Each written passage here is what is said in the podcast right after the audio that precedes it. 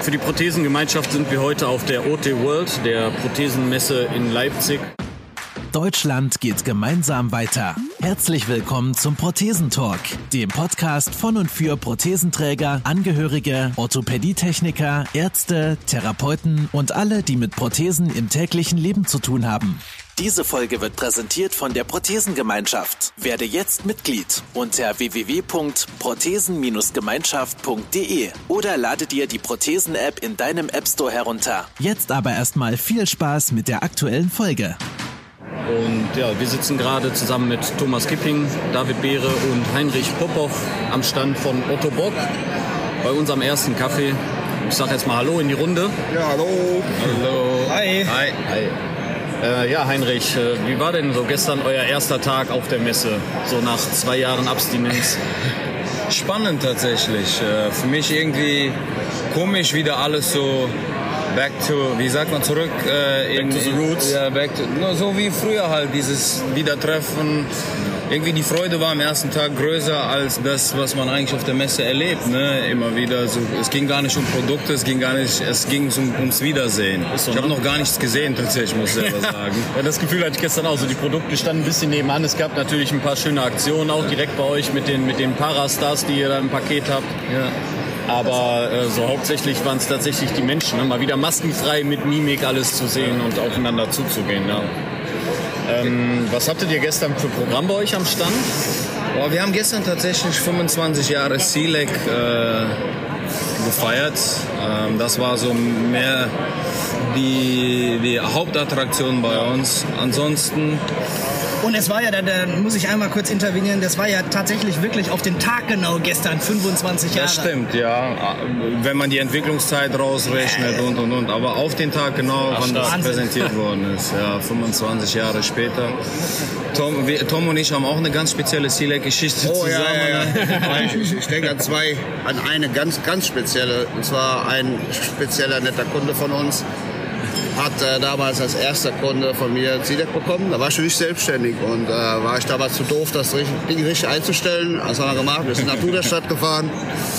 Und dann hat er vor der Tür den Porsche vom Herrn Näder stehen sehen. Äh. Und ich dachte, okay, Tom, du musst das organisieren. Ich habe ja auch einen Porsche. Wenn ich mit der Prothese nicht in der Steuer passe, dann will ich die nicht haben. Also bitte organisiere den Schlüssel von diesem Porsche. Kollege, das ist äh, der Chef hier von dem Laden. Ja, da hat er gesagt, wenn er das Ding verkaufen will, soll er den Schlüssel geben. Und tatsächlich war es so. Die haben den Schlüssel gebracht. Probesitz mit dem C-Leg im Porsche. Das, ist, oh, das war lustig. Das war das erste C-Leg äh, quasi. Mein erstes C-Leg-Erlebnis, würde ich fast sagen. Schöne Geschichte. Ja. Ja, ja. mein erstes äh, irgendwie, ich war ja so umtriebig, der Tom kann da ganz viele Geschichten auspacken und habe immer viel kaputt gemacht und irgendwie bin ich nie auf die elektronischen Kniegelenke ganz am Anfang klargekommen. Jetzt mit dem Ende der sportlichen Karriere, mit der Faulheit. Ja, ich bin dicker geworden, fauler geworden. Also brauche ich jetzt Unterstützung. Ähm, nein, gestern war wirklich Hauptaugenmerk 25 Jahre Sealing und äh, und äh, das Wiedersehen mit allen Leuten.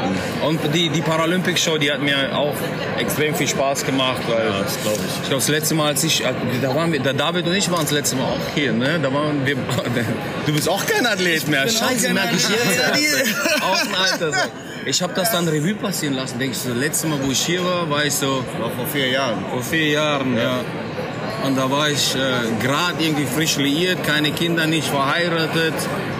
Da müssen wir ja Prothesen gemeinsam auch noch mitteilen, ne? Wir ja, müssen jetzt alle zwei Kinder hinfahren und äh, einen, einen Baum stellen. Ne? Baum, ja. Zum zweiten Mal Papa geworden, der Papa. Genau. Also herzlichen Glückwunsch hier nochmal. Ne? Dank, Dankeschön. Wir machen gleich aus dem Kaffee trinken ein Baby pinkeln. okay. Eskalieren hier mal auf der. Alles klar, das war's. Wir gehen an deinen Stand weiter.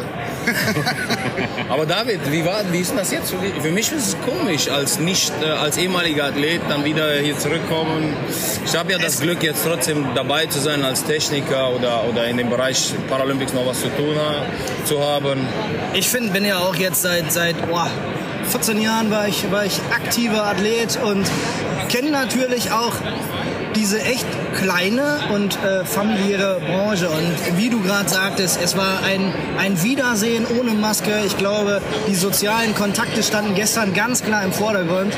Und es ist einfach schön, wieder hier zu sein Und ich habe dir ja auch am, am Montag am Telefon gesagt, dass es eine schöne Zeit war, Sportler zu sein. Und ich habe Rating, also so ein riesen Mehrkampf-Meeting äh, lief äh, vor ein paar Tagen im Fernsehen. Ähm, war ein ganzes Wochenende, da habe ich geguckt und war so richtig froh, dass ich nicht mehr Sportler bin und auch mich nicht mehr in einem Wettkampf äh, duellieren muss mit den anderen. Also die Zeit, da sind wir rausgewachsen, wir hatten eine schöne Zeit und ich glaube, ähm, du noch, also du genauso wie ich, wir haben uns äh, unsere, unseren Beruf vorbereitet äh, in der aktiven Sportzeit und ich glaube, wenn man so ein... Weil ich, warte, warte, da muss ich kurz intervenieren. Ich glaube, wir, wir- haben den nicht vorbereitet. Wir, wir, sind von einem gewissen Herrn Kipping dahin gedrängt worden.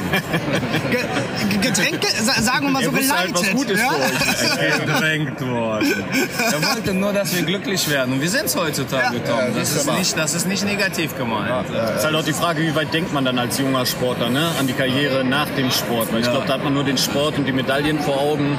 Ich glaube, da ist es auch nicht verkehrt, wenn da jemand mit Erfahrung ein bisschen weiterdenkt und es schafft einen dann auch auf Genau, den Weg genau. vorzubereiten. Ich kann Ich- mich noch erinnern, da sag ich, was machst du? IT, was ist das? Computer, digitales Zeug, der Handwerker Kipping, ne, dann mach mal was Vernünftiges. Ja, ja, ja. ja, hast du ja dann auch gemacht und letzten Endes, mein Gott, da geht ja jeder seinen Weg und äh, ich finde auch gut, dass, dass er auch in irgendeiner Form, äh, ja, sagen wir mal, der Branche irgendwo erhalten bleibt. Ne? Also ich will ja viel Erfahrung, die ihr gemacht habt, ähm, gerade im prothetischen Bereich, auch Kann im ich auch. Trainingsbereich. Genau, erstmal das, äh, der, den Sport, den habt ihr bewegt, den habt ihr transparent gemacht. Für mich, ich sag mal, als noch äh, der frischeste Amputierte hier im Raum. Und ähm, auch das Dasein, eure Präsenzen im Internet und all sowas, dass man sich da informieren kann, das ist auf jeden Fall großartig, ja. Boah, ich kann mich noch. Das, äh, so ein Messetag ist halt, wie wir eben gesagt haben, Wiedersehen. Ne? Ich bin gestern einfach hinten zu, zu, zu Öster rübergegangen, habe Stefan Bergande gesehen. Der so, und ist. Ne? Und wir haben auch eine gemeinsame Story. Meine erste Sportprothese sind wir auch Richtung Zelle gefahren und haben da irgendwas rumgebaut. Boah, unglaublich. Da siehst du halt die alten Leute. Knut habe ich noch mal gesehen. Du siehst halt alle Weggefährten. Ja. Und das ist so schön hier. Schon sehr familiär dadurch, ne? das ist auch so ein, so ein äh, Zurückschauen, wo man herkommt. Ich, ich bin extrem froh, hier zu sein. Auch jetzt, dass wir jetzt einen Kaffee zusammen haben auch und uns heute mal auf jeden Fall berieseln lassen. Ich glaube, gestern ging es noch gar nicht, oder? Habt ihr was von der Messe mitgekriegt? Wenig, wenig. Also viele, wie du auch sagst, auch viele Gesichter getroffen, viel Kommunikation mit äh, bekannten Gesichtern erstmal wieder geführt. Ich glaube, das war so zielführend gestern. Unbewusst, ja. Ja, aber ich sag mal, für, für mich persönlich ist zum Beispiel der Hauptgrund, warum ich überhaupt hier bin. Weil ich muss auch sagen, also wir wollen ja ein bisschen für die Hypothesengemeinschaft schon, so was wir Berichtswesen machen von, von hier, was gibt's hier Neues. Aber da dürft ihr euch alle darauf verlassen, dass natürlich die Unternehmen, die irgendwelche Neuheiten entwickelt haben, die natürlich auch uns äh, Sanitätshäusern ähm, so anbieten, dass wir es auch weiter anbieten können. Deswegen muss man ja nicht zwingend auf die Messe fahren. Für mich ist das hier eine mega geile Austauschplattform, wie der Heinrich schon gesagt hat. Man trifft die Leute, die man jahrelang nicht mehr gesehen hat und äh, tauscht sich einfach aus. Und das, das ist eine mega geile äh, Institution für mich. Das ist quasi Toms Prothesengemeinschaft hier, wo wir jetzt auch Teil von sind. Das ist deine Plattform, wie wir die Prothesengemeinschaft haben als Austausch-Community. Das ist, glaube ich, für die Techniker Genau. auch. Jetzt wird es hier gerade ein bisschen laut. Äh, Wir sagen mal Danke und gucken mal, was am nächsten Stand so los ist. So, wir sind jetzt für euch am Stand von Wilhelm Julius Teufel, äh, bei uns im Orthopädiekreis, glaube ich, auch eher als Firma Teufel bekannt. Wir sprechen jetzt mit Sonja Gärtner, Vertriebsleiterin im Innendienst, steht da auf dem Schildchen drauf. Ich grüße dich, Sonja. Hallo, Christi. Hi. Ihr habt äh, dieses Jahr einen auffällig großen Stand, haben wir schon festgestellt, äh, mit Rampe, mit äh, verschiedenen Gehwegen. Wir sehen hier große Brocken, also Steine zum Drüberlaufen der Anwender mit äh, ziemlich flexiblen Füßen, würde ich sagen. Und ich glaube, ein neues Kniegelenk rennt auch hier rum.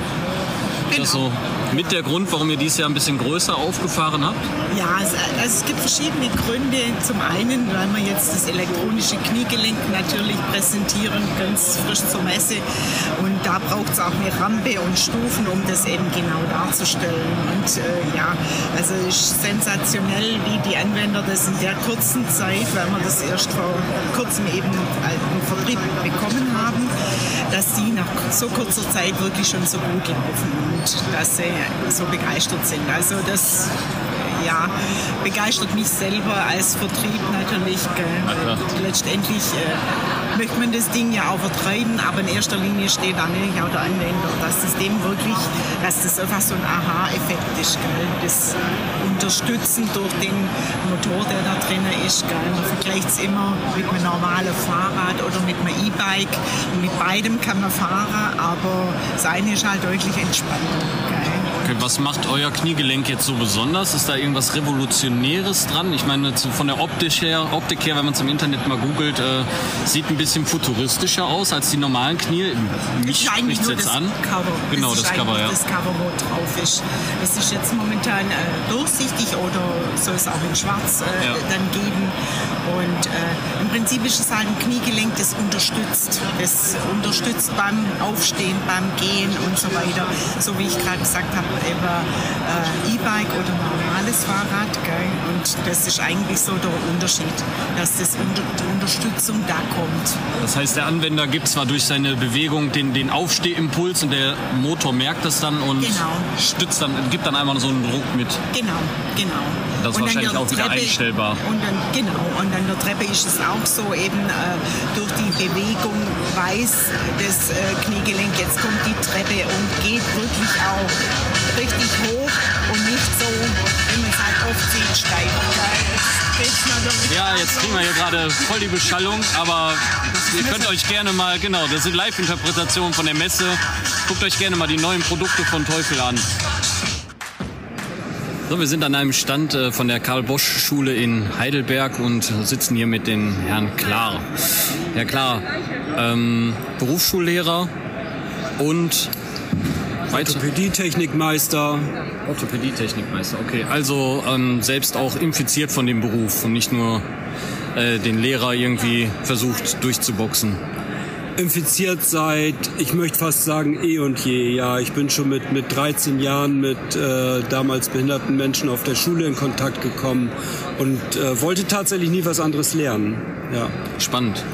Und ähm, wie kam es dazu, dass man dann gesagt hat, okay, von der Werkbank geht's jetzt dahin, ähm, die, die Nachzügler oder nicht Nachzügler ist falsch gesagt, die, die neue Jugend äh, dahin zu führen, an den Beruf ranzubringen. Wann kam da der Punkt? Ich bin ganz ehrlich, äh, mit den Kindern. Mit den Kindern, weil ich äh, Zeit haben wollte für die Familie. Und der Idealismus für die Ausbildung hat sich dann erst daraus entwickelt. Das ist spannend. Also mit den eigenen Kindern und äh, mit dem Wunsch nach ein bisschen mehr Freizeit kam dann der Berufswechsel durch. Ähm, in welchen Fächern wird dann jetzt hauptsächlich unterrichtet? Nur fachbezogen oder welche Fächer unterrichten Sie? Also da ich ähm, Orthopädie-Technik-Meister bin und nicht auf Lehramt studiert habe, ähm, bin ich sogenannter technischer Lehrer und arbeite in verschiedenen Praxisprojekten mit den Berufsschülern und mit den Meisterschülern. Der gesamte fachlich-theoretische Unterricht wird von den wissenschaftlichen Lehrern ähm, gewährleistet und somit sind es bei mir primär Praxisprojekte, äh, wie man sie auch von der allgemeinbildenden Schule im Werken kennt. Nur werden bei uns halt Prothesen aufgebaut, es werden Orthesen gebaut. Äh, es geht auch nur darum, bestimmte Werkstoffe kennenzulernen, mit Kunststoffen zu arbeiten, verschiedenen Kunststoffen, mit HTV, Silikonen. Das sind meine Tätigkeiten, ja. Okay, spannend. Ähm, eine Frage hätte ich noch. Wie sieht es aus mit der Jugend von heute, sage ich jetzt mal? Ähm, man sagte oder man schimpft ja immer ein bisschen über die Jugend von heute. Gibt es Eigenschaften, wo man sagte, ja, das fehlt den, dem Nachwuchs gerade? Das kann ich bei unseren Auszubildenden nicht äh, sehen. Das Einzige, was ich leider sehen muss, ist, dass wir weniger Azubis haben als früher. Aber die, die sich für den Beruf entscheiden, sind nach wie vor aus meiner Sicht genauso idealistische Berufseinsteiger äh, wie vor 10 oder 15 Jahren. Der Tom Kipping sitzt auch hier mit am Tisch. Ähm, Ich glaube, du hast auch schon den einen oder anderen Schüler in diese Schule begleitet als Techniker sowie nachher auch als Meister, oder? Ja, zunächst, äh, ich durfte selbst mal die Karl-Bosch-Schule in Heidelberg äh, genießen. Da war es noch dreieinhalb Jahre in meiner Berufsschulzeit. Äh, 1986 war Franco noch nicht am Start, da gab es noch andere Protagonisten da, aber war, war allein schon eine Lebenserfahrung äh, für mich. Damals waren noch sechs Wochen, äh, also Zeit war immer sechs Wochen Block, einmal im halben Jahr. Ich glaube, heute macht er irgendwie drei Wochen, zwei Wochen irgendwas, alle, alle drei Monate circa. Ne? Ja, aber mich interessiert so, also ihr auf der Fachmesse OT, was erwartet ihr euch oder was, was denkt ihr, was, was, äh, warum steht ihr hier? Einfach so blöd gefragt. Erwartungshorizont ist ganz klar. Wir haben den äh, kleinen Messestand hier in diesem Treffpunkt Bildung, weil wir Werbung machen wollen für unsere Meisterschule. Wir haben zwar das große Glück, dass die Kurse die letzten Jahre nahezu immer voll sind. Ähm, trotzdem darf man sich nicht einfach zurücklehnen und erwarten, es geht alles automatisch. Also auch wir müssen präsent sein und ja, nicht dafür kämpfen, aber wir müssen präsent sein und wir müssen was dafür tun, dass wir auch in Zukunft äh, Schüler haben an der Meisterschule. Die Berufsschüler werden uns ja automatisch von den Betrieben dann ähm, vermittelt. Darum müssen wir nicht so aktiv werben, aber bei den Meisterschülern ist es eben was anderes. Da muss ich sagen, Kim hat es ja eben schon angesprochen, wir sind ja einige aus, aus unserem Unternehmen schon ja, von der Berufsschule in die Meisterschule sagen wir mal, fast schon integriert worden oder sind wir so im Anschluss. Und da, also alle waren da mit wachsender Begeisterung dabei, das muss man mal sagen. Also die, die Struktur, die ihr da gebildet habt, die ist offensichtlich richtig gut, weil die, die bisher Jungs, alles, die wir hatten, ich glaube drei oder vier sogar, äh, ja, haben es mit, mit äh, Enthusiasmus gemacht und haben auch immer sehr lobend eben auch eure Aktivität gelobt, also dass, dass die wirklich gerne dahin gegangen sind. Ich kann mich noch erinnern, auch ich habe dann hier mal einen Meisterbrief gemacht im schönen Landshut. Da war es auf jeden Fall so, dass die tatsächlich Deutschlands beste, schönste Biergärten haben. Gelernt haben auch ein bisschen was. Aber äh, ich sag mal, das, das, wie sie es heute berichten, wenn sie von uns, euch zurückkommen, muss ich schon sagen, ist, da, ist, da steckt wirklich viel, viel äh, Plan dahinter. Das merkt man einfach. Ja, deswegen toll. Ich finde es gut, dass ihr hier seid, weil genau das braucht ja unser Handwerk. Wir brauchen ja diesen Meistertitel. Es ist ja nur verpflichtend, wenn wir irgendwo eine Filiale aufmachen wollen äh, oder geschweige denn sich selbstständig machen will, haben wir nun mal die Meisterpflicht. Und äh, ja, ich weiß nicht, wie siehst du das so in den nächsten Jahren? Das Thema Geburten, starke Jahrgänge kommen ja so langsam in Richtung Rente. Glaubst du, wir fangen das mit allen zusammen auf? Hast du den Eindruck? Nein. Nein? Nein. Was machen wir dann? ähm, naja, wir machen, wir machen erstmal weiter und werden, ähm, werden was dafür tun. Aber ich, ich glaube, eine große Rolle wird leider aus meiner Sicht die Zentralfertigung spielen. Ja, und auch, wenn man, sieht man hier auf der Messe auch viele, die sich jetzt auch schon jahrelang im Digitalisierungsprozess irgendwie befinden. Ich glaube schon, dass man sich damit auch anfreunden muss, oder sagen wir, man tut es ja schon. Ähm, ist das auch ein Bestandteil äh, bei euch auf der, auf der Schule, so bei Berufsschule oder halt auch im, im Meisterschulkurs? Dass man so Digitalisierungswege einfach versucht darzustellen? Ja, auf, auf jeden Fall. Ähm, auch wenn es nicht unbedingt explizit in den Lehrplänen ausgeschrieben ist, wie es auszusehen hat, aber wir haben schon seit äh, Jahren Projekten, darf man in dem Podcast Firmen nennen. Na klar. Ja. ja. Ja. Wenn die bezahlen, nee, Quatsch. nein, nein. Nein, wir haben, haben schon vor Jahren angefangen. Das erste Projekt, was wir gemacht haben, war damals mit äh, Perpedis, weil die Homepage-basierende Lösungen haben. Und dann können unsere Schüler Scans selber herstellen oder wir können irgendwelche Dateien verwenden. Sie können modellieren und dann wurden Einlagen gefräst und wir konnten bei uns in der Schule dann mit den selbstgefrästen Einlagen zumindest mit einigen eine Ganganalyse machen. Manchmal ist es auch ein bisschen daneben gegangen, hat dann nicht funktioniert. Nein, anschließend kam dann eine Ganganalyse. Und das war so das, das erste Projekt, was wir gemacht haben. Dann äh, ging es jetzt weiter zum Beispiel mit der Firma Mekuris, die dann uns da die, die nächste äh, Erweiterung möglich gemacht hat. Für uns ist es unheimlich schwer, ähm, mit Software zu arbeiten, die, ja, die bezahlt werden muss, die ständig gewartet werden muss. Das, das lässt sich als Schule schlecht darstellen und da gucken wir halt, wie wir, wie wir das umsetzen können. Aber es ist ein Thema. Ich sehe auch gar nicht das Problem der, äh, der Art und Weise, wie man das vermittelt. Da lassen sich immer Wege finden. Ähm, was ich viel dramatischer finde, ist, wie bekomme ich die Schnittstelle zwischen dem Orthopädietechniker und der IT hin? Ja, wie schafft man es, einen Menschen, der Handwerk betreiben möchte, der mit seinem Handwerk helfen will, dann auch dahin zu bringen, wirklich diese Sachen anzunehmen. Entweder wir haben ITler oder wir haben Orthopädie-Mechaniker und das, was dann dazwischen zusammenwachsen soll, davon haben wir leider noch ganz, ganz wenige.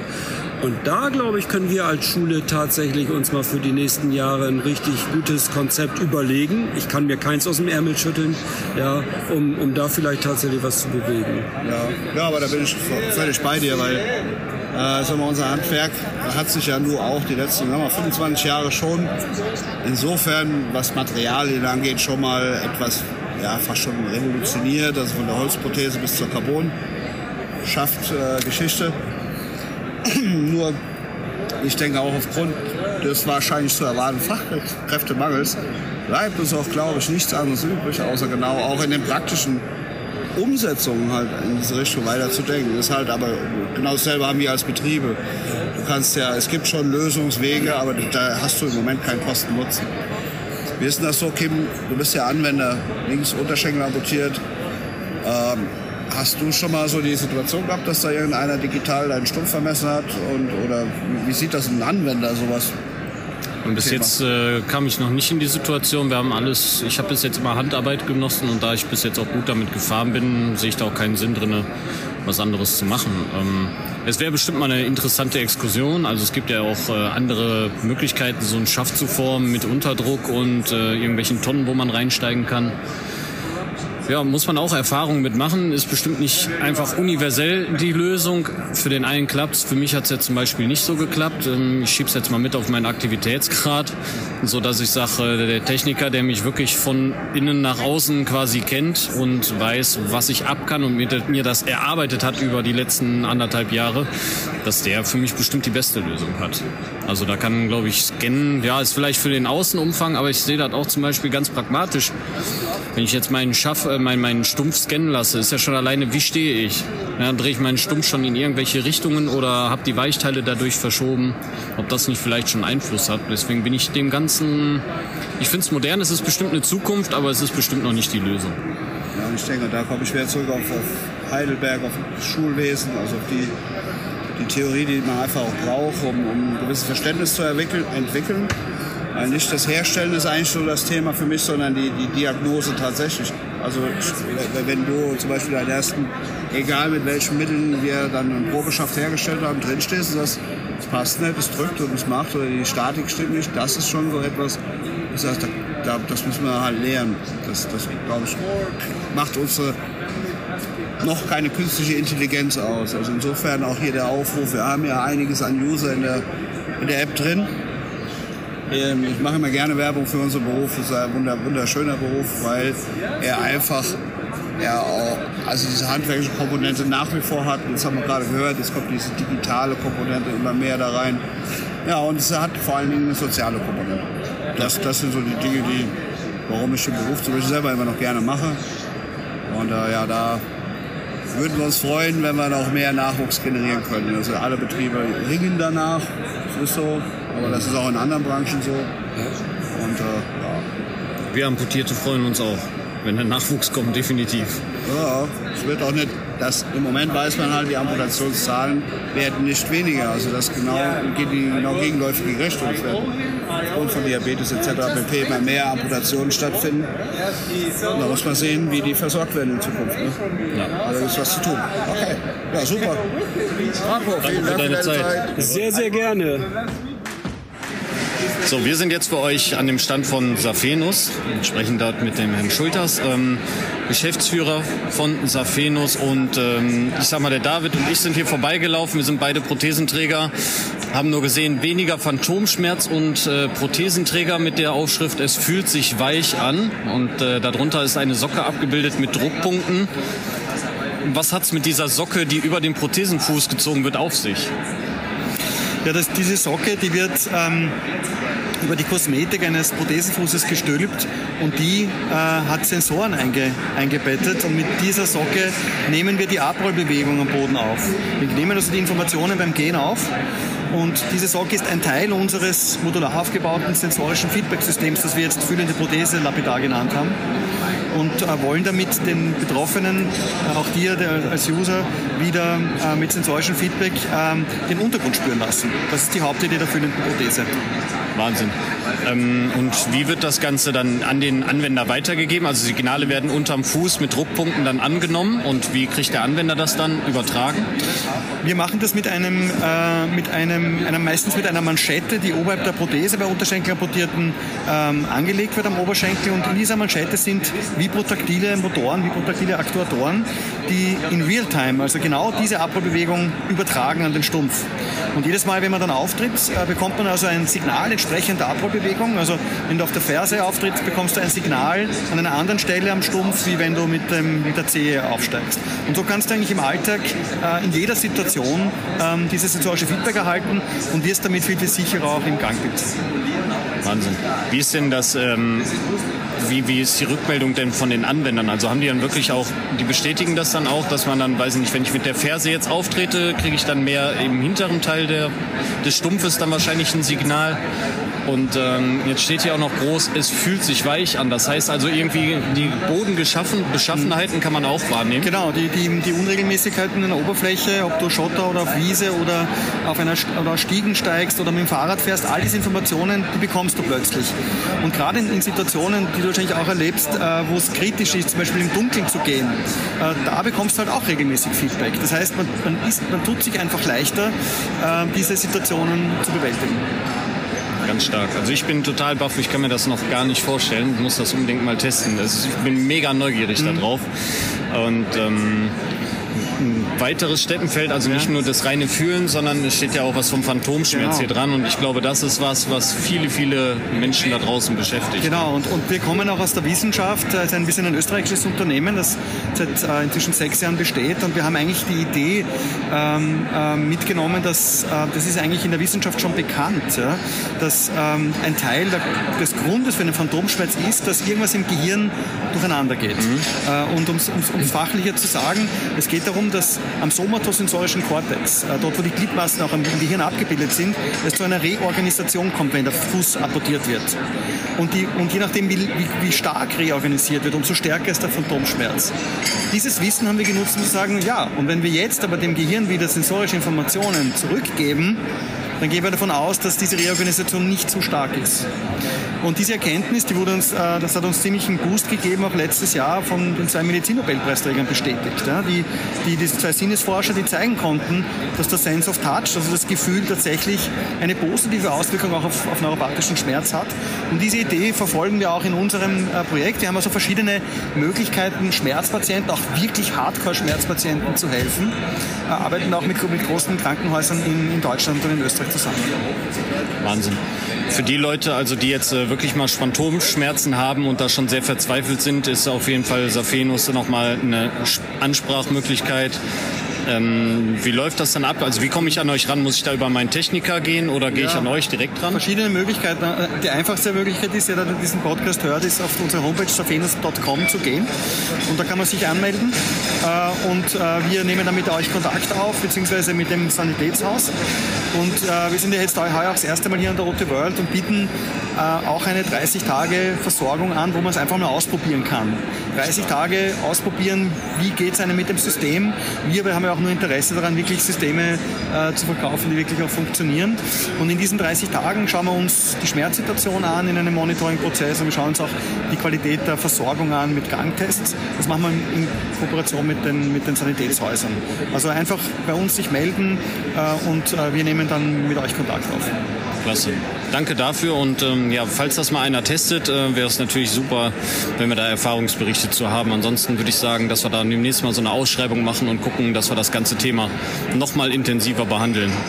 Ich danke dir für die Sehr gerne. Zeit Sehr und wünsche dir gerne. noch eine tolle Zeit auf der Messe. Ja, ich danke dir. Vielen Dank, dass du wieder mit dabei warst. Die Folge wurde präsentiert von der Prothesengemeinschaft. Bewerte diesen Podcast und empfehle ihn deinen Freunden und Bekannten. Aber schalte vor allem auch nächste Woche wieder ein zu einer neuen Folge des Prothesentalks.